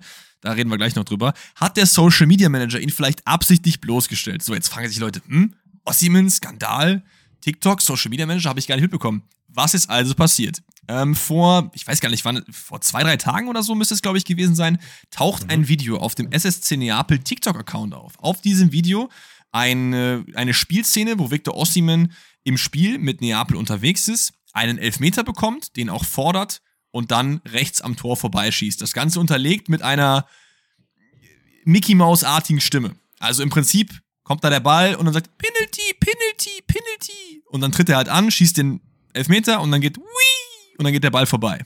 Das war halt ein lustiges Video auf dem äh, TikTok-Account vom SSC Neapel. Problem ist nur, das fand der Victor gar nicht so toll, hat seine Anwälte eingeschaltet und darüber dann verlauten lassen, dass man sich vorbehält, rechtliche Schritte gegen den Club einzuleiten, weil so könne man sich ja, Zitat, nicht bloßstellen lassen. Jetzt bin ich sehr, sehr gespannt, wie deine Meinung zu dem ganzen Ding ist, weil es gibt ja schon zwei Seiten, die man mehr oder weniger auch einnehmen kann, oder? Ey, ganz kurz, ich muss sagen, ich habe also ich habe das Video nicht live gesehen, ich habe es im Nachgang, habe ich es mir nochmal angeguckt, jetzt nicht im Rahmen der Frage, sondern generell. Und ich habe auch noch ein anderes Video gesehen äh, mit diesem Coconut. Ich weiß nicht, ob du das auch gesehen hast. Ja, das kenne ich auf jeden Fall auch, wenn das das ist, was ich denke. Wo er dann sagt, I'm not a boy, I'm not a girl, I'm a coconut, coconut. Ähm, ja, ja. Wo dann sein Kopf auf einer Kokosnuss ist. Ich weiß nicht, ob das echt ist. Ähm, ich habe ein bisschen versucht zu recherchieren, aber ich habe nirgendwo herausfinden können, äh, ob das jetzt wirklich true ist. Ähm, bleiben wir jetzt mal nur bei dem ersten Video. Würde ich ehrlicherweise sagen, verstehe ich seinen Frust, weil aus welchem Grund willst du deinen Spieler doch in einer gewissen Art und Weise bloßstellen? Ähm, ich finde, es ist schon eine gewisse Beleidigung an ihn. Das kann man auch so sehen, finde ich. Ähm, ich, wäre ich wäre wahrscheinlich auch genervt, weil das ist ja auch wie, wenn dein Arbeitgeber jetzt äh, draußen Poster aufhängt von dir und, keine Ahnung, dir ein komisches Bärtchen malt. Ne? Das ist halt nicht geil. Und warum willst du das machen? Ich meine, es ist immer noch eines, einer deiner, also deines Teams, deiner Familie, wie man immer so schön im Verein sagt. Da finde ich, gehört sich sowas nicht. Ähm, sollte diese Coconut-Geschichte, und wie gesagt, ich habe es leider nicht herausfinden können. Ich glaube, das ist nicht vom Verein selber. Weil das wäre Katastrophe. Weil dann hätte ich gesagt, ganz ehrlich, das ist ekelhaft. Weil da hat nämlich jetzt auch, ich glaube, Sky Sport UK hat auch nämlich darüber gesprochen, dass das ähm, teilweise, dass er ja beleidigt, also rassistisch beleidigt wurde aus diesem Grund. Wie gesagt, ich begebe mich da persönlich auf sehr dünnes Eis, deswegen würde ich nur den ersten Teil des Videos behandeln. Ja. Ähm, ja, ich kann seinen Frust verstehen, ob man da jetzt rechtlich vorgeht. Ähm, ey, es bleibt ich, ihm überlassen. Ich finde es halt ich, schwierig. Ich kann es auf jeden Fall verstehen, aber halt nur bedingt, weil es hat für mich irgendwie so ein bisschen diesen irgendwie einen komischen Beigeschmack. Vor allen Dingen auch dann die Reaktion, also meiner Meinung nach komplett überreagiert, erstmal mit rechtlichen Schritten zu drohen, Stichwort intern behalten und vor allen Dingen auch, er hat seine ganzen Instagram-Bilder alles, was mit dem SSC Neapel zu tun hat, alles runtergenommen, alles rausgelöscht, dass man halt nichts mehr online auf seiner Plattform sieht, was ihn mit dem Club in Verbindung bringt. Und das ist dann wirklich ein bisschen, bisschen viel des Guten. Es gibt von ganz, ganz vielen Social Media Abteilungen von Clubs irgendwelche Videos, wo sich Thomas Müller auf die Nase legt bei Dortmund, wo äh, äh hier Stanisic irgendwie Dragon Balls nicht kennt und darüber lachen alle. Oder äh, Julian Brandt in dem äh, Dortmund-Video mit seinem Kumpel sitzt und irgendwas Dummes sagt. So, die sind auch alle auf lustig getrimmt. So, ja, das war vielleicht ein Schritt zu weit, aber es ist so, ich, ich weiß nicht, ich sehe das irgendwie nicht ganz so wie du. Ja, kann ich verstehen. Ich habe gerade versucht, nochmal parallel nachzulesen, was es mit diesem Coconut-Video auf sich hatte. Das ist, glaube ich, nicht parallel gelaufen, mhm. ähm, sondern, warte, Anfang August ist es wohl schon passiert. Und okay, Napoli ja, löschte das auch schnell. Da ja, muss ich halt aber sagen, es war auch selber vom Verein, oder was? Das scheint wohl selber vom Verein gewesen zu sein und auch da wurde es äh, wohl gelöscht. Ähm, wie dem auch sei. Äh, ich finde, sowas muss halt in Absprache mit dem Spieler auch passieren. Ich glaube, ein Thomas ja. Müller ist so einer, der lacht auch über sich selber und der findet das auch okay, wenn man das macht. Nichtsdestotrotz finde ich, ist es einfach, ich glaube, nicht geil, sowas zu tun. Und das Allerschlimmste mhm. ist, und ich glaube, das ist auch der Grund, weswegen Osiman gesagt hat, er will halt äh, die ganzen Bilder löschen, ist einfach, dass sich nicht entschuldigt wird. Ich, ich glaube, es kam ja auch vor dem Spiel, ich weiß gar nicht, gegen wen man jetzt gestern gespielt hatte, wo man auf jeden Fall gewonnen hatte, wo er auch getroffen hat. Ähm, wo er, glaube ich, wo er auch nicht gejubelt hat wo er die Clubpräsidenten auch, glaube ich, nicht begrüßt hat, sondern nur den Trainer. Ähm, also weiß ich nicht, da, da denke ich mir halt, da könnte man ein bisschen ne, einfach aufstehen und sagen, ey, es tut uns leid, das war nicht gewollt, das ist nicht cool. Keine Ahnung, von mir aus gibt dem Social Media Manager einen anderen Job oder der soll halt nicht in der Verantwortung stehen, das zu machen, I don't know. Mhm. Ähm, und ne, dann ist alles gegessen. Aber ich glaube, das ist halt das, das, große Problem. Das ist auch ein ähnliches Problem bei Sancho und Ten Hag. Es will einfach keiner aufstehen und sagen, ey, es tut uns leid. Und das ist halt, glaube ich, der Grund am Ende. Wohin das jetzt führt ja. mit ihm, I don't know. Ob er im Winter gehen wird, glaube ich jetzt nicht. Ähm, wenn es er ist halt Sommer, vor allen Dingen auch einfach wirtschaftlich super dumm, jetzt nicht einfach äh, sich zu entschuldigen. Ich, ich, keine Ahnung. Keine Ahnung. Ich, ich finde es schwierig. Absprache mit dem Spieler ist ein sehr, sehr guter Punkt. Ähm, ich weiß aber auch vor allen Dingen nicht, wie das überhaupt durchgegangen ist, weil ich weiß ja, der Luca arbeitet ja zum Beispiel bei Köln und ich weiß, selbst wenn er irgendwelche Ex-Spieler auch nur erwähnt in dem Video, muss er das halt immer mhm. abklären lassen. Die müssen es halt immer über drei Ecken absegnen, dass das überhaupt ja. online gehen darf. Deswegen frage ich mich, wie das bei so einem großen Club überhaupt durchgerutscht ist. Keine Ahnung. Wir werden auf jeden Fall in Zukunft mal ein Auge drauf haben. Vielleicht passiert ja noch das eine oder andere, aber könnte halt ganz gut für einen oder anderen, äh, anderen Club sein, der vielleicht jetzt ein paar Millionen billiger aussehen bekommt, weil er auch selber nicht mehr so viel Bock auf äh, den Club hat. Weiter geht's mhm. mit der Frage von Len. Und er oder sie fragt, was wäre der beste Schritt für Seru Girassi, wenn er weiter so ballt wie aktuell? Ich weiß nicht, ob wir da im Podcast schon drüber geredet haben. Ich glaube, privat haben wir schon mal drüber geredet. Wohin geht's für Girassi Kuvadis? Ja, es, es ist jetzt, glaube ich, gestern oder vorgestern auch die Info rausgedroppt, dass er wohl im Sommer wieder eine andere Ausstiegsklausel hat, die, glaube ich, in Höhe von 20 Millionen liegen soll, wenn ich mich jetzt ja. nicht komplett irre. Ähm, ist natürlich sehr, sehr wenig für einen Stürmer, der jetzt gerade so performt. Es bleibt abzuwarten, ob er dieses Tempo aufrechterhalten kann, wo ich ehrlicherweise sagen muss, meiner Meinung nach wird das nicht passieren. Wir haben Siro Gerassi jetzt schon ein paar Jahre gesehen. Wir haben gesehen, wo seine Höhen und wo seine Tiefen sind, weil ich glaube, sehr viel höher als das, was er jetzt gerade macht, geht es nicht. Also er wird nicht der nächste Benzema und was weiß ich wer. Das wird, glaube ich, nicht passieren. Ähm, er ist aktuell ein super Stürmer. Ich finde es richtig geil, ihm zuzusehen, dieses Unbeholfene und dass er einfach, ey, juckt mich nicht, ich mache den Ball schon irgendwie rein, dass er mir das einfach ähm, ja, rüberbringt. Das finde ich sehr, sehr geil. Ich mhm. glaube aber, diesen ganz großen Sprung wird es nicht geben, es sei denn, es wird irgendein, keine Ahnung, ganz ehrlich, mich würde es nicht wundern, wenn im Winter Chelsea sagt, ey, hier habt ihr 30 Millionen, gib ihm, äh, weil warum nicht? Nicolas Jackson hat irgendwie nur ein Tor gemacht oder hat sich an der Hand verletzt. Also, das würde mich nicht wundern, wenn das passiert. Ähm, sollte er, also im Sommer ist er, glaube ich, safe weg. Ich kann mir nicht vorstellen, dass er für 20 Millionen oder dass nicht irgendeiner kommt und 20 Millionen auf den Tisch legt. Der richtige Sprung zum großen Club wird es nicht sein, denke ich. Ich glaube, es geht eher so diese, hatten wir ja auch dann privat gesprochen, Crystal Palace, West Ham, Aston Villa, halt die, die halt eigentlich so eher in der zweiten Reihe Champions, äh, Champions League, Premier League sind. Ich glaube, tatsächlich ist es, glaube ich, so, dass Milan aktuell äh, Interesse wohl angemeldet hat aus mehreren Quellen, wie zuverlässig das jetzt ist, ist auch die Frage. Ich muss auch sagen, ich sehe es aber ähnlich wie Danny. Ich glaube erstens nicht, dass das äh, Niveau über die ganze bzw. die halbe Saison gehalten werden kann und zweitens kennen wir auch alle Seru Girassis Tiefen. Auf der anderen Seite haben wir auch, finde ich diese Story auch irgendwie sehr, sehr geil. Also, dass jemand, bei dem man es wirklich überhaupt nicht zugetraut ähm, hätte. Wir haben, glaube ich, sogar noch vor einem halben Jahr oder so gesagt, dass man vielleicht auch von der Verpflichtung jetzt nicht Abstand nehmen sollte, aber dass man sich mal genau überlegt, ob man das vielleicht macht und dass er mhm. jetzt doch seine Kritiker so Lügen straft, finde ich doch sehr, sehr geil. Also, Natürlich. the sky is the limit, ne? Wer weiß, vielleicht macht er doch äh, das weiter, bricht den Lewandowski-Rekord und geht dann zu Real Madrid und wird da der nächste Topstürmer. Der Mann ist auch erst, ich glaube, 27 Jahre alt oder so. Das kann auch sein, ich weiß es nicht. Ey, wenn, wenn das passiert, mein Segen hat er, ne? Also, ich will mich da keinen Weg stellen. Ich will jetzt nicht sagen, Gerassi wird richtig scheiße, der, das wird nicht passieren, der ist kacke ja. und so. Ich glaube nicht daran, dass das passieren wird, aber wenn es passiert, ey, dann gib ihm. So, nächste Frage kommt von mir. Ja, nach 105 Folgen kann ich auch mal eine Frage einsenden. Die kommt nämlich vom okay. lieben Alex. Und der fragt, ja, ihr bekommt 10 Millionen Euro überwiesen, allerdings könnt ihr von nun an nie wieder Fußball schauen. Nehmt ihr das Angebot an? Äh, kurze Side Note, ich habe einen Short gesehen von irgendeinem englischen Fußball-Podcast auf TikTok, wo genau diese Frage besprochen wurde und ich mir so dachte, ha, eigentlich geil. Was wird Danny denn dazu sagen? Und deswegen hier ist meine Frage äh, eingeschickt von mir. Du kriegst 10 Millionen Euro, aber darfst dafür nie wieder Fußball gucken. Nimmst du das an oder nicht? Also ich muss ehrlich sagen, die wahrscheinlich, ich denke mal, es wäre eine Sicherheit, mein Leben lang klarzukommen. Gegenüber mhm. der Tatsache, dass ich Fußball liebe und zugucke, muss ich ehrlicherweise sagen, fände ich die Sicherheit in meinem Leben, glaube ich, einen Ticken attraktiver und würde es wahrscheinlich eher, würde ich eher das nehmen. Ähm, ja. Weil so sehr ich Fußball liebe, aber ich weiß halt einfach, ich kann mit dem Geld sehr viel machen, ich kann meine Familie und Freunde damit absichern da würde ich auf Fußball verzichten, was einfach auch daran liegt, dass ich natürlich auch sehr, sehr sportbegeistert bin und mir andere Sporte angucke. Ähm, das soll jetzt auch nicht so ein bisschen rüberkommen wie, also das ist jetzt irgendwie heißt, äh, Danny würde auch in die Saudi-Liga wechseln. So, so weit ist Doch, es jetzt nicht, er. aber also so weit ist es jetzt nicht, aber Leute, überlegt euch mal 10 Millionen, was ihr damit alles machen könnt. Wenn ihr das klug einsetzt, dann habt ihr wirklich keine Sorgen ja, mehr. Absolut. Das ist halt krank.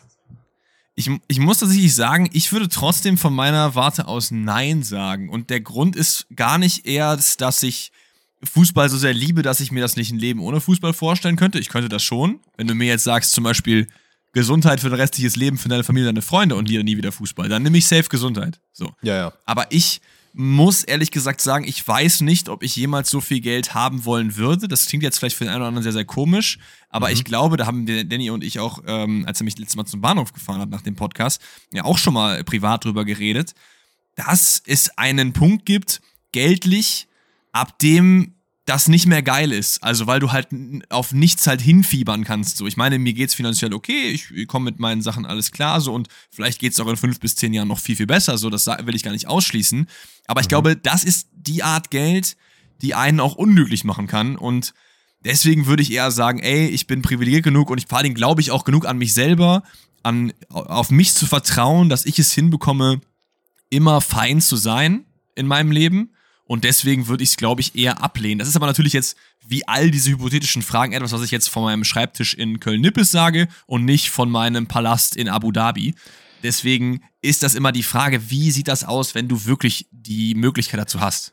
Ey, vielleicht noch mal ganz kurz dazu, ne? Also ich, ich unterschreibe das komplett. Ich meine, wir haben darüber geredet, aber auch für euch noch mal zum Verständnis: äh, Es gibt sehr viele Leute, die sehr, sehr viel Geld haben, die sagen, ey, ab einem gewissen Zeitpunkt macht dich das halt einfach nicht mehr happy, weil ne, Alex hat es gesagt, du fieberst auf nichts mehr hin, du kaufst den Ferrari und danach ist auch wieder gut, dann hat es gegessen. Ich glaube, 10 Millionen ist nichts im Vergleich, also im Vergleich zu, keine Ahnung, Jeff Bezos, nein, nein. der mehrere Milliarden hat. Klar, klar, ähm, klar. Und es ist am Ende halt klar, also ich verstehe auch komplett die Aussage, das ist, ey, ich habe Vertrauen in mich selber. Ich muss persönlich, muss ich auch sagen, ich muss nicht so viel Geld haben. Ähm, ja. Ich bin auch absolut zufrieden mit dem Einkommen, was ich jetzt gerade habe, äh, mit dem, was ich wahrscheinlich dann irgendwann mal auch noch haben werde. Ich brauche nicht dieses krank luxuriöse Leben.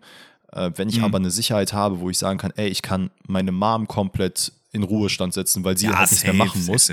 Ähm, mein, also quasi meine Schwiegermutter, ich kann meiner, meinen Großeltern irgendwie was Netz kaufen, damit die halt auch nicht mehr Miete zahlen müssen, so solche Geschichten. Mhm. Da bin ich dann wiederum so, mh, hm, okay, das ist natürlich auch irgendwo geil. Pro-Tipp übrigens, wenn ihr äh, Milliardär seid und zu viel Geld habt, gibt es einen ganz einfachen Trick, einfach abgeben. Einfach Geld abgeben. Kann man, kann man easy machen, geht es anderen Leuten besser, äh, nur, nur falls ihr nicht sicher seid, was ihr damit machen sollt. So, weiter geht's im Text mit QA. Björn schreibt, traut ihr Franz Kretzig zu, sich bei den Bayern durchzusetzen? Franz übrigens mit S, wusste ich auch nicht. Wer nennt sein Kind Franz mit S? Das ist wie Josua Kimmich. Ja, keine Ahnung. Ähm, ja, ich, ich, bei solchen Leuten ist es schwierig.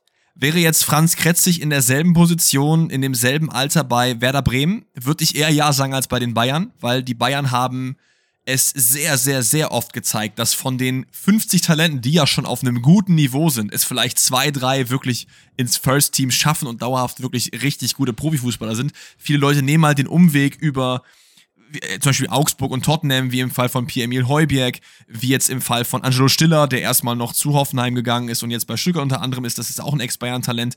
Äh, Niklas Dorsch, also da gibt es richtig viele Namen, die es alle bei Bayern nicht geschafft haben. Und ich würde jetzt vom Gefühl her ihn in dieselbe Riege einordnen. Die Frage ist, dafür habe ich aber auch einfach zu wenig von ihm mitbekommen, ehrlich gesagt. Ja, es gab halt jetzt dieses eine Tor, was er in der Vorbereitung ja. gemacht hat, hat da ein bisschen, also dass er die Vorbereitung mitmachen durfte unter Tuchel ist natürlich schon ein kleines Aushängeschild. Tuchel selber hat ihn auch sehr, sehr gelobt nach dem DFB-Pokalspiel, was er auch sehr gut gemacht hat, nachdem er eingewechselt wurde für Knabri. Und also ich muss ehrlich sagen, ich bin immer so ein bisschen zwiegespalten bei Talenten von Bayern. Ähm, wenn ich mir so die, ja, also ich habe jetzt mal ein paar Namen rausgesucht, wo es halt nicht so krass funktioniert. Joshua Zirkzi, wo man auch gesagt hat, ey, next up hinter Lewandowski wird er das große Ding. Das ist jetzt nicht so krass gezündet. Du hast einen äh, Stanisic, der meiner Meinung nach schon ein bisschen etablierter ist in Bayern, jetzt aber auch ausgeliehen wurde. Und das hatte ich ja, auch gesagt, ich glaube nicht, dass er jetzt nochmal so der Next Rechtsverteidiger für die Bayern sein wird. Ähm, da ist halt, ne, wäre der bei Werder Bremen groß geworden, wäre das eine ganz andere Geschichte, so wie du es gerade gesagt hast. Wenn wir dann unter anderem noch haben, Paul Wanner, der ist halt ein bisschen rezenter, der ist jetzt, glaube ich, ausgeliehen aktuell, wenn ich mich nicht irre. Ähm, wo man dann ja auch gesehen hat, hm, okay, scheinbar reicht es noch nicht für den großen Sprung. Der einzige, bei dem es halt auch meines Wissens nach jetzt in den letzten Jahren wirklich gezündet hat, war halt äh, Musiala. Das ist aber auch wirklich ein Jahrhunderttalent. Also so viele Leute findest du jetzt nicht, die so krank ballen, wie er es tut. Ähm, da muss ich jetzt ehrlich sagen, würde ich den Franz jetzt auch nicht unbedingt in die Kategorie einordnen. Was vielleicht Ja. auch einfach gesünder ist, dass man den halt nicht so hochpusht. Wenn er jetzt so, halt er jetzt funktioniert, ganz kurz, sorry, wenn Ja. er in der zweiten Mannschaft, er performt da, er spielt da, er hat ab und zu Einsätze in der ersten Mannschaft, dann ist das vollkommen okay. Und selbst wenn es halt nicht zum Riesensprung reicht, der wird in einem anderen Ja, Verein wird der Ey, hundertprozentig wie viele glücklich. Leute, ich habe es dir gerade eben angesprochen, haben es bei den Bayern nicht geschafft und sind jetzt trotzdem in der Weltspitze im Fußball angekommen. Zum Beispiel Heuberg, Emre Can, ebenfalls bei den Bayern äh, mehr oder weniger nicht den Ja. Durchbruch gepackt. Jetzt bei Dortmund absoluter Leistungsträger. Also es gibt genug Leute, die äh, im Nachhinein nochmal äh, äh, geballt haben und deswegen mal gucken, was bei Franz Retzig passiert. Vielleicht ist er der nächste Musiala, vielleicht ist er auch der nächste Jan Ja, Fiete ab. Ich weiß es nicht. Wir Ich schauen meine, wir mal. können es auch, du hast Weiter gesagt, geht's. wir können es nicht beantworten, weil wir beide Ja. auch einfach viel zu wenig von ihm gesehen haben und ihn nicht tagtäglich im Absolut. Training sehen. Und deswegen noch ein, eine kurze Zeitnote. Ich finde es auch immer sehr, sehr schwierig, wenn Leute so viel Hype bekommen von einer Aktion. Ähm, deswegen Ja. gibt dem Jungen einfach Zeit und dann wird sich schon zeigen, was bei ihm passiert. Weiter geht's mit der Frage von Moore und er fragt, was sagt ihr zu Füllkrugs Schienbeinschonen? Hast du das mitbekommen, Danny? Natürlich habe ich das mitbekommen, für die, die es nicht Ja, mitbekommen der haben. Danny ist der, ja, äh, der- hier, der Danny große Schlamann, Junge. Nicht mehr der Schalke-Korrespondent, sondern der äh, Dortmund-Korrespondent. Die hat natürlich, natürlich hat er die Wow. Dortmunder News direkt mitbekommen. Wow, ich habe das Spiel halt gesehen. So, Ja, ja, klar, komm. Fülle wurde am letzten Spieltag wurde ausgewechselt, ähm, nachdem er Ja. jetzt nicht die beste Leistung gegen Wolfsburg gezeigt hat und ähm, ja, dann irgendwann mal hat die Kamera auf ihn gezeigt und ein bisschen länger als äh, ja, man vielleicht dachte und er hat sich die Schienbeinschoner ausgezogen beziehungsweise die Stutzen runtergestülpt und man hat gesehen, es gibt noch einen äh, ja, Werder Bremen Schienbeinschoner mit der Nummer 11 drauf, der ja nicht so ganz zu der gelb-schwarzen Philosophie von Dortmund passt und da wurden Stimmen laut. So, was soll das? Was soll das? Wie kann das sein? Der ist doch jetzt ein Dortmunder. Das darf doch nicht passieren. So, dann wurde Füllkrug auch, glaube ich, im Interview danach darauf angesprochen. Der war ein bisschen verdutzt, weil er nicht gecheckt hat, dass man das gesehen hat. Hat aber auch relativ schnell wieder, ja, den Boden unter den Füßen bekommen und gesagt, ey, hör mal, ich liebe halt Werder Bremen trotzdem. Die haben mir so viel gegeben. Ich habe so viel äh, Möglichkeiten da gehabt. Und abseits davon, die Dinger sind halt nicht kaputt, die funktionieren gut, die haben mir bisher viel Erfolg versprochen. Never change a winning team, deswegen sind die halt noch da. Und da muss ich ehrlich sagen, Ja. ich sehe es halt auch nicht so krass. Wenn das jetzt Schalke-Dinger, dann hätte ich jetzt gesagt, hm, okay, weiß ich jetzt nicht. Bei Werder Bremen-Teilen, ey, mein Gott, wenn das wirklich ist, ey, das hat, die sind kaputt, das sind meine Glücksbringer, keine Ahnung was, ey, dann do it. Solange du die Leistung bringst, das ist für mich vollkommen okay. Absolut. Ich erinnere mich da noch an eine äh, Szene, das war, glaube ich, Rabi Matondo, der irgendwie abgelichtet wurde im Sancho-Trikot vor so drei, vier Jahren oder so Ja. müsste das, glaube ich, Das gewesen auch sein. wild. Ja, aber auch da, wenn die doch privat irgendwie Freunde sind oder so, das ist doch was ganz anderes, als wenn man jetzt äh, auch auf ähm, Teufel komm raus irgendwie versucht, Dortmund zu repräsentieren, wenn man Schalker ist. Das hat er ja nicht gemacht. Er wollte ja einfach ein Trikot von seinem Freund tragen. So, das ist, ich weiß ich nicht. Ich finde, da ist sehr, sehr oft irgendwie zu viel Feuer bei der Sache und auch hier, es ist in Ordnung. Vor allen Dingen auch die Zeit. Es ist noch sehr, sehr kurz hintereinander und es gibt keine, ist keine Rivalität. Also, ja, ist eine nette Story, Ey, aber mehr auch nicht, meiner Meinung nach. Vielleicht hatte er auch einfach keine Zeit, neue Schienbeinschoner zu kaufen. Ja, vielleicht, vielleicht. Weiter geht's. Wir bleiben ein bisschen bei Dortmund mit der Frage von Hexe und sie fragt, was ist eure Meinung zu der Aussage von Sebastian Aller in Bezug auf die Krebsdiagnose und die verlorene Meisterschaft? Für die, die es nicht mitbekommen haben, Aller hat ein Interview gegeben vor einiger Zeit, wo er gesagt hat, dass die verlorene Meisterschaft für ihn irgendwie schlimmer war als seine eigene Krebsdiagnose. Mit der Side Note natürlich, das ist für mich auch das Wichtige an dieser Stelle, dass er gesagt hat, weil gegen die Krebsdiagnose kann ich nichts machen. Das ist etwas, was mich umgibt und ich, entweder ich komme raus oder nicht, ich habe da keinen Einfluss drauf. Die Meisterschaft hatte ich auf dem Schlappen und deswegen findet er das schlimmer. Ja, ich muss ehrlich sagen, ich weiß nicht ganz, wie ich darauf antworten soll. Ähm, ich finde es eine vollkommen faire Meinung. Es ist nicht so, dass er sich da jetzt, weiß nicht, es gibt ja viele Leute, die das kritisiert haben, weil ja, irgendwie so ein bisschen respektlos den Leuten, die jetzt gerade mit Krebs zu kämpfen haben. Hätte ich verstanden, wenn er selber keinen Krebs gehabt hätte. Aber das hatte er ja. Und ähm, wenn er sagt, Ja. das ist für ihn persönlich halt unglaublich schwierig, diese Situation gewesen und hat die mental viel, viel mehr mitgenommen und einen größeren Schmerz zubereitet, dann ist das ja komplett valide zu sagen, ähm, weil er ja beides erlebt hat. Und deswegen, ich weiß gar nicht, wie ich diese Frage richtig beantworten soll, was meine Meinung dazu ist, weil ich nicht wirklich eine dazu habe, weil ich das halt nicht bewerten kann. Ich kann jetzt nicht sagen, ja, nee, der muss, der muss doch eigentlich den Schmerz vom Krebs viel, viel schlimmer finden als diese verlorene Meisterschaft. Absolut, vor allem, das sind ja komplett subjektive äh, Sachen. Also ich kann auch extrem vieles nachvollziehen. Wenn jemand sagt, ich habe Depression, ich komme nicht auf, auf, dem auf dem Bett raus, dann werde ich wahrscheinlich nie das nachempfinden, also was heißt nie, aber ich kann das halt nicht nachempfinden, weil ich halt selber nicht habe. Ich kann es halt verstehen. So. Mhm. Und deswegen finde ich, ist es immer sehr, sehr wichtig, dass man den Leuten ihre subjektive Wahrnehmung halt einfach lässt. Wenn er halt sagt, ey, für mich ist das so, dann ist das okay.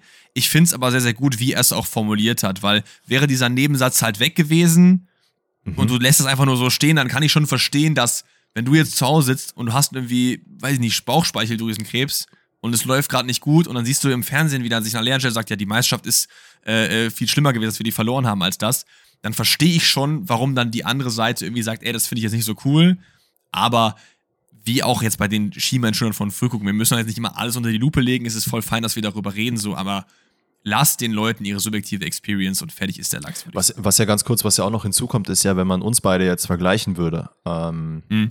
Du bist ja ein, sagen wir mal, sportlich weniger ehrgeiziger Typ, als ich es wahrscheinlich bin. Ne? Viel also, weniger, ja. Viel weniger. also gar nicht äh, despektierlich gemeint, aber es ist nee, ja auf jeden Fall ist so. Alleine, alleine wie wir uns halt gegenseitig oder wie wir reinste uns reinsteigern in den Sport an sich. Du wahrscheinlich gar nicht, ich viel zu sehr. So. Nö, ähm, ich gar nicht. und ich finde halt einfach, das ist das ist genauso für Leute, die halt nicht in diesem Bereich äh, Profi sind. Es ist halt mhm. halt sehr schwer nachzuvollziehen, was das vielleicht für ein Schmerz ist, weil klar, als Fan denkst du dir so, ja, es ist halt scheiße, wir sind kein Meister geworden, was soll das denn? Aber ich glaube, für einen Spieler, der ja auch wortwörtlich den, ne, wie er es auch gesagt hat, es am eigenen Fuß hatte, ob man Meister wird oder nicht, und er eventuell sogar einer der Hauptfaktoren sein könnte, warum man es nicht geworden ist, das bringt halt so viel ja. mental einem Spieler in den Kopf rein. Also ich glaube, das kann man sich auch nicht vorstellen. Das ist absolut nicht zu vergleichen mit, mit einer Krebskrankheit. Ähm, nee. Dass man da jetzt auch sagt, ey, Bauchspeicheldrüsenkrebs oder Lungenkrebs oder sonst was ich will seinen, seinen Krebsverlauf gar nicht harmlos reden, aber er ist, glaube ich, harmloser als sowas. Weißt du, was ich meine? Ja, ja, auf jeden Fall. Es ist trotzdem schlimm. Also, Leute, versteht mich da absolut nicht falsch und dreht mir auch bitte nicht den Wort im Mund. Es ist wirklich schlimm, dass er das hatte, aber ich glaube, es ist nicht so zu vergleichen, was den Schmerz angeht, wenn du zum Beispiel halt einfach, und ich meine, Alex und ich hatten halt in unserem Bekanntenkreis jemanden, der das hatte, und das ist schon nicht geil mit anzusehen. Und das ist schmerzvoll, nee, das aber. Das ist eine Katastrophe. Gesagt, ja. Wir belassen es dabei. Es ist seine subjektive Meinung. Wenn es die ist, dann ist es auch vollkommen okay. Dann sollten wir das respektieren und ähm, damit hat sich ja. auch. Ähm, die für erst letzte Frage, oder das sind eigentlich zwei, die zusammengehören, deswegen machen wir das in einem, würde ich behaupten, kommt vom lieben Noah und er fragt, was würdet ihr eigentlich davon halten, wenn man ab nächster Saison Männer und Frauen mischt? Ja, gar nichts. Absolut. ich dachte gar nicht. Deine Meinung wäre ja. Nein, nein. Also, das macht wirklich überhaupt gar keinen Sinn. Wir haben alle die Szenen vor Augen, wie die U19 von Australien gegen die Nationalmannschaft von äh, irgendeinem anderen Land. Ähm, ja, nee, was, was laber ich? Die U15 von Australien hat gegen die Frauennationalmannschaft von irgendeinem Land gewonnen. So. Daran erkennen wir ja, dass es absolut keinen Sinn macht. Frauenfußball und Männerfußball äh, macht überhaupt keinen Sinn zu mischen, denn, Surprise, Frauen und Männer sind komplett unterschiedlich. Heißt das jetzt, dass Frauenfußball schlecht ist? Nein. Frauenfußball ist einfach eine eigene Sportart, die auch genau das ist, nämlich eine eigene Sportart, die in dem Kreis der Frauen ausgetragen wird, wie bei den Männern auch.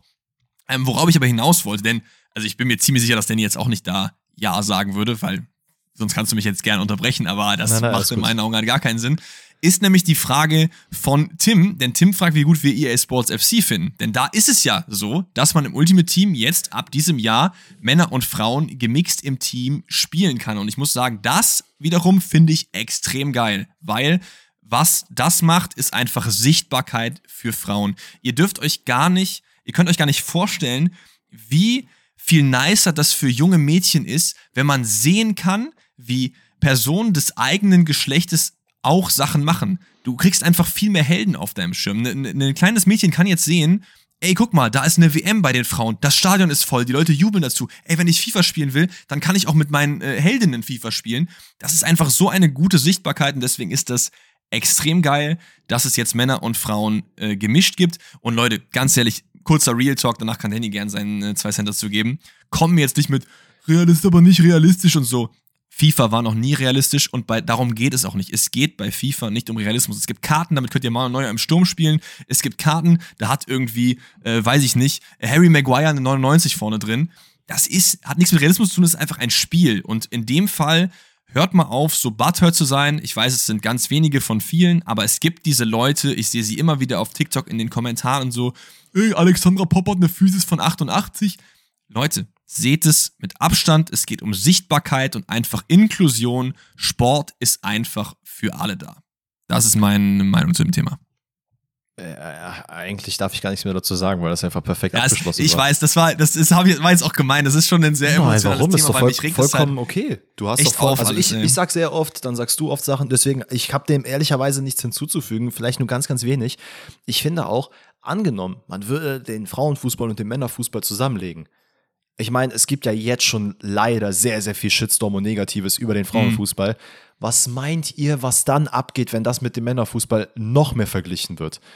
Da haben ja. wirklich, da hat der Frauenfußball absolut keinen Vorteil daraus, außer vielleicht ein bisschen mehr Sichtbarkeit, aber dafür auch so viel mehr Negativität ins Gesicht. Also das braucht kein Mensch, ähm, dass man das in FIFA macht. Ich, ich muss ehrlicherweise sagen, ich habe das aktuelle FIFA oder ESC 24, wie auch immer das jetzt heißt, habe ich nicht. Ähm, werde es wahrscheinlich auch jetzt erstmal nicht haben, weil ich kein Fan vom Fußballspielen an sich bin und ich keine PS5 besitze. Ja. Aber auch das, ne, wie Alex sagte, es ist ein Spiel. Dass man da jetzt mit Frauen und Männern zusammenspielen kann, ist doch cool. Du hast es, du hast es wunderschön beschrieben mit äh, dem kleinen Mädel, was da ihre Helden äh, sich angucken will und vielleicht auch mit ihr mal zocken will. Es ist schön zu sehen, dass es da die Sichtbarkeit gibt, dass du eben diese Möglichkeit hast, in einem Ultimate-Team-Pack äh, auch mal ein Walkout von einer Frau zu haben. Das ist geil, das freut ja. mich. Es ist mit Shitstorm verbunden und auch mit viel Negativität aktuell, aber das äh, leider müssen sich die Leute einfach daran gewöhnen, dass halt Frauenfußball real ich, ist und Frauenfußball auch sehr cool ist. Absolut und irgendwann wird es auch Normalität sein. Ich muss ehrlich gesagt sagen, es gibt auch einfach wenig, was mich glücklicher macht, als einfach zu wissen, ey, irgendwer von den Leuten, gegen die ich spiele, regt sich halt geistkrank darüber auf, dass er gerade drei Dringer von meiner Alexandra Pop, die im Sturm steht, äh, reingekriegt hat, weil er sich denkt, war die doch nicht in, äh, was machen die in FIFA so. Finde ich geil. Ähm, vielleicht noch kurz meine Meinung zu ERFC und dann sind wir auch durch für heute. Ich Finde es gameplaymäßig bis jetzt noch nicht so geil, ehrlich gesagt. Viele haben gesagt, ähm, es ist extrem gut, das beste FIFA seit langem. Dem würde ich noch nicht zustimmen. Es liegt aber auch vielleicht so ein bisschen daran, dass das Gameplay schon arg verändert ist und ich so ein bisschen Gewohnheitstier bin. Wo ich allerdings nochmal einen ganz kurzen Mini-Rant machen möchte, ist, es gibt immer noch die gleichen Bugs wie in FIFA 18. Im Karrieremodus, was weiß ich. Es ist so geisteskrank. Teams löschen sich einfach von selber. Spiel hängt sich auf an gewissen Stellen, die immer schon so sind. Wenn ihr nicht müsst und nicht unbedingt Bock drauf habt, kauft euch das Spiel nicht und vor allen Dingen gibt kein Geld für Packs aus. Das ist meine Meinung an dieser Stelle. Und damit können wir auch sehr, sehr gerne das QA und diese Podcast-Folge beschließen. Wir haben sehr, sehr viel über Schalke geredet. Hoffentlich sind eure Fragen eurer Meinung nach nicht zu kurz gekommen. Ähm, ansonsten gibt es uns wieder am Montag mit dem nächsten Bundesliga-Rückblick. Müsste dann der, oh, jetzt bin ich wieder auf Glatteis unterwegs. Ich glaube, der sechste, sechste Spieltag ist es dann, ne? Ja, und vor allen Dingen, Leute, ich bin seit langem wieder im Stadion. Das heißt, ihr kriegt vielleicht so ein bisschen, äh, ja, erste Hand-Experience. Ich bin bei Köln gegen Stuttgart am 15.30 Uhr am Samstag. Wer da im Stadion ist, ähm, kann auch sehr gerne, wenn er mich sieht, äh, vorbeikommen, können wir ein bisschen quatschen. Fühle ich bitte immer. Einfach, und bitte ja. einfach während des Spiels alle zu Alex gehen. Alle. Ja, vor allem alle. Das sind so drei Leute im Stadion, die mich kennen. So. Ja, wahrscheinlich. Das, der, also zwei davon sind mit, mit, mir im Stadion. Also so ist es ja nicht. nee, nee, nee, so abgehoben werden wir mal nicht. Nee, also ich wollte das nur sagen, weil ich mich unfassbar darauf freue. Ich war jetzt schon echt lange nicht mehr im Stadion. Finde ich sehr, sehr geil.